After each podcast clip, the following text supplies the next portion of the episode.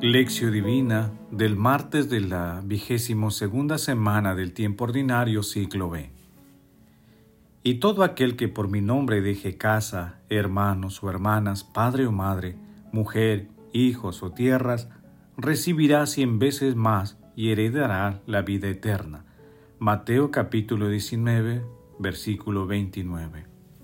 Oración inicial. Santo Espíritu de Dios, amor del Padre y del Hijo, ilumínanos con tus dones, para que podamos comprender los tesoros de la sabiduría que Jesús nos quiere revelar en este día. Otórganos la gracia para meditar los misterios de la palabra y revélanos sus más íntimos secretos. Madre Santísima, intercede ante la Santísima Trinidad por nuestra petición. Ave María Purísima, sin pecado concebida. Paso 1. Lectura. Lectura del Santo Evangelio según San Mateo capítulo 19 versículos del 23 al 30.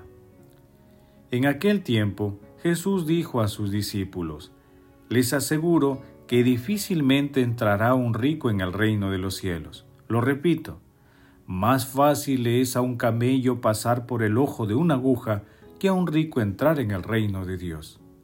Al oírlo, los discípulos quedaron muy sorprendidos y dijeron, Entonces, ¿quién puede salvarse? Jesús, mirándolos fijamente, les dijo, Para los hombres es imposible, pero para Dios todo es posible. Entonces Pedro le dijo, Mira, nosotros lo hemos dejado todo y te hemos seguido. ¿Qué nos va a tocar?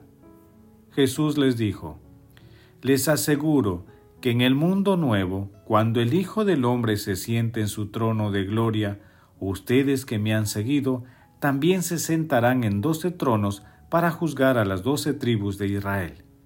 Y todo aquel que por mi nombre deje casa, hermanos o hermanas, padre o madre, mujer, hijos o tierras, recibirá cien veces más y heredará la vida eterna Muchos primeros serán últimos y muchos últimos serán primeros.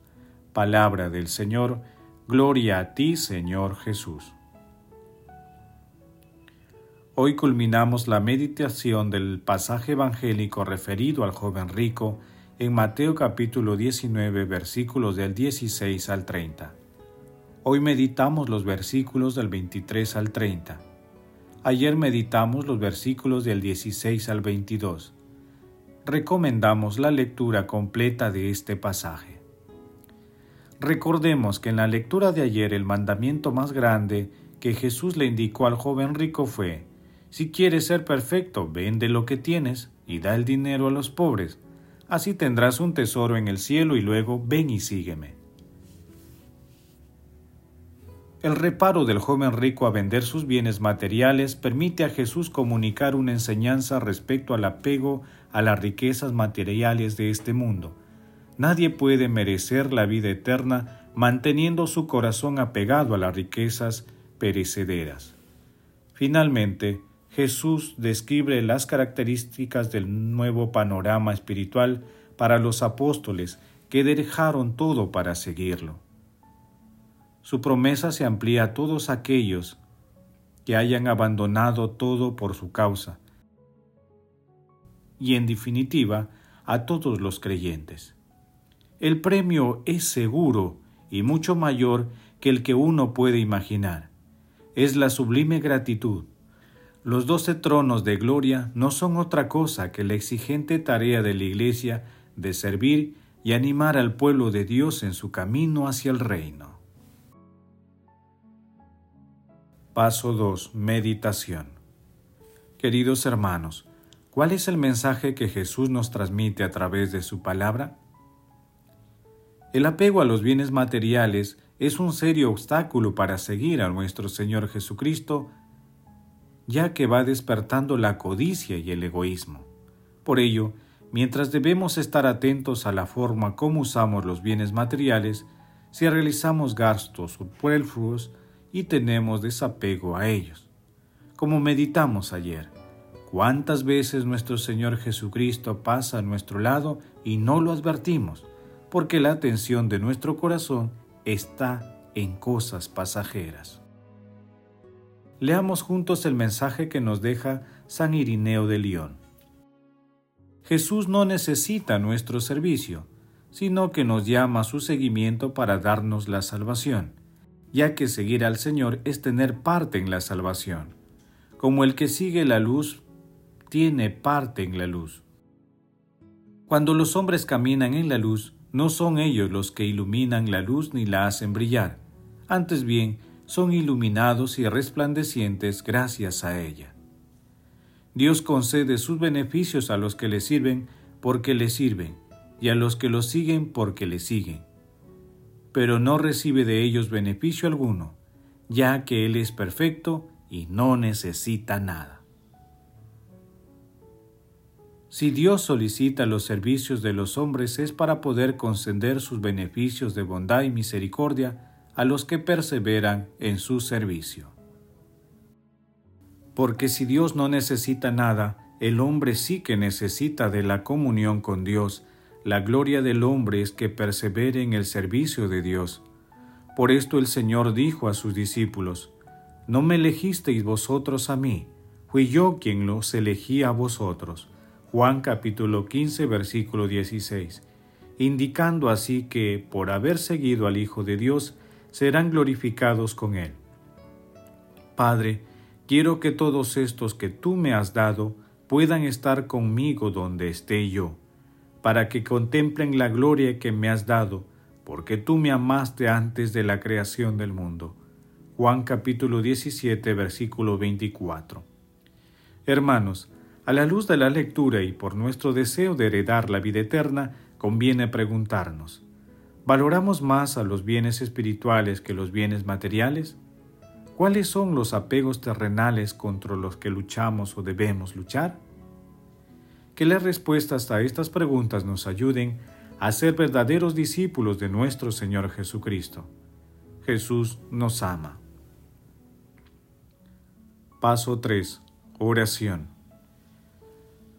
Padre eterno, Padre bueno, tú que has preparado bienes inefables para los que te aman, infunde tu amor en nuestros corazones para que te amemos por encima de todo y consigamos alcanzar tus promesas que superan todo deseo humano. Amado Jesús, otorga a los consagrados la fortaleza para que aun en medio de las dificultades sigan siendo fieles a su ministerio y continúen acercando más almas a tu sacratísimo corazón. Espíritu Santo, ilumina nuestros pensamientos y acciones, para que estemos vigilantes ante cualquier tendencia materialista. Amado Jesús, acudimos a ti para implorar tu misericordia, para que todas las almas del purgatorio hereden ya la vida eterna. Te suplicamos por ellos, amado Jesús. Madre Santísima, Madre de la Divina Gracia, intercede por nuestras peticiones ante la Santísima Trinidad. Amén. Paso 4 Contemplación Hermanos, contemplemos a nuestro Señor Jesucristo con una homilía de San Gregorio Magno, obispo y doctor de la Iglesia.